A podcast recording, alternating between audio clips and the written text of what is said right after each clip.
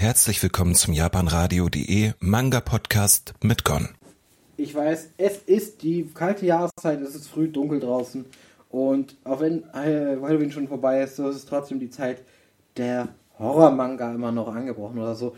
Diese Horrorzeit finde ich erstmal passend eher zum Herbst oder Winter als zum Sommer tatsächlicherweise. Aber ja, ist nur meine Meinung. Ähm, wie gesagt, wir haben hier wie gesagt den Manga Sensor von Junji Ito, dem Horror-Großmeister, gerade im Bereich Body Horror wirklich sehr bekannt. Uzumaki Spiral into Horror zum Beispiel oder Love Sickness, Liebeskranke Horror, den habe ich auch schon mal vorgestellt. Da werde ich euch auch den Link dazu da lassen zur Rezension. Wenn ihr sagt, okay, da würde ich auch mal gerne reinhören oder was da die Meinung ist von mir, von dem Gon, dann würde ich sagen, könnt ihr auch das darüber tun. Ist ein Einzelband, ähm, ist im Hardcover, großformatig, kostet 18 Euro und ähm, ja, dementsprechend, was kann man dazu sonst noch sagen? Ich würde sagen, wir haben hier auf jeden Fall einen Manga, der spielt in Japan und nutzt so ein bisschen diese ganzen Mythen und äh, Begegnisse, Geschehnisse der Vergangenheit auch zum Teil auch für eine Story, die mehr oder weniger im Hier Jetzt spielt. Und ähm, dann haben wir, wie gesagt, den, äh, ja, schon Body Horror, würde ich sagen, dabei.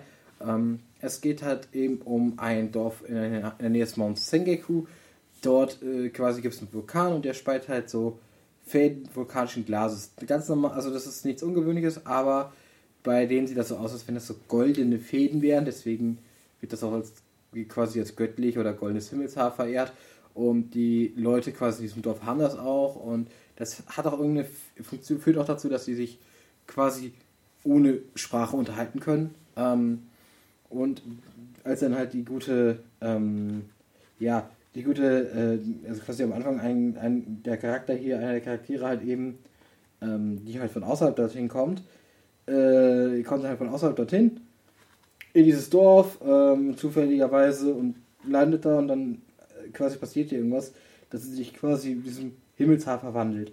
Ähm, ja, und das ist so ein bisschen, dann geht es halt darum, von wegen, wozu führt das, was passiert daraus, wie entwickelt sich das weiter, dann gibt es so eine Art Kult quasi so gibt und allem drum und dran. Also von daher, das ist halt sehr. Ich kann das gar nicht schlecht beschreiben, was passiert. Ich kann nur sagen, es ist halt äh, sehr mystisch ähm, um Journalismus, um, irgendwelche ähm, Sachen, die ja passieren. Ich persönlich finde es eigentlich auch ganz, äh, ja, es ist schwer, also es ist schon nachvollziehbar, aber schwer zu erzählen, wirklich so gerade finde ich das gar nicht so einfach. Aber was man auf jeden Fall sagen muss, interessant vor allem Ding an dem Manga ist halt so, natürlich die Zeichnungen sind, finde ich, also ich ganz okay und jetzt nicht so die Menschen sehen halt schon, haben schon so ihren eigenen Stil, sind eher realistischer, eher dünnere Augen, ähm, alles so weiter dabei.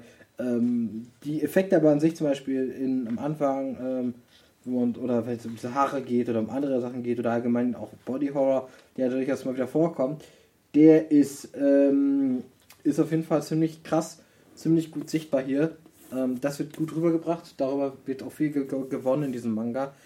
Mich persönlich ist es jetzt, ich bin nicht so der große Fan von Body Horror im Allgemeinen und äh, muss sagen, Love Sickness, Liebeskranker Horror gefiel mir der Tacken besser, einfach weil es irgendwie ein bisschen mehr in diese Richtung von äh, wirklich Horror ging, irgendwo so auf Psycho-Horror auch zum Teil. Das fehlt mir hier so ein bisschen weniger, das ist halt wirklich vieles geht über, über die Charaktere, über das Aussehen, über das, wie die sich verändern oder verändert haben. Mm, von daher, aber kann ich trotzdem, würde ich trotzdem sagen, es ist jetzt gar nichts in Ordnung. Und wie gesagt, wenn man Junji Ito mag oder allgemein auf Horror mag, sollte man auf jeden Fall sich mal reinschauen, denn da ist auf jeden Fall eins Werk ist, dass man auf jeden Fall sich dabei äh, gut geben kann. So würde ich das zumindest sagen. Ähm, viel mehr gibt es nämlich zu diesem Manga auch nicht zu erzählen. Und deswegen würde ich sagen, hören wir jetzt auf, stoppen jetzt und ich würde sagen, schaut da mal rein und dann bis zum nächsten Mal. Ach ja, der Manga ist übrigens ab 18, also passt auf. Äh, nee, ab 16 sogar nur, Entschuldigung. Aber trotzdem, äh, nicht für, nicht für junges Publikum geeignet. Damit würde ich sagen, bis zum nächsten Mal und äh, euer Gon, tschüss.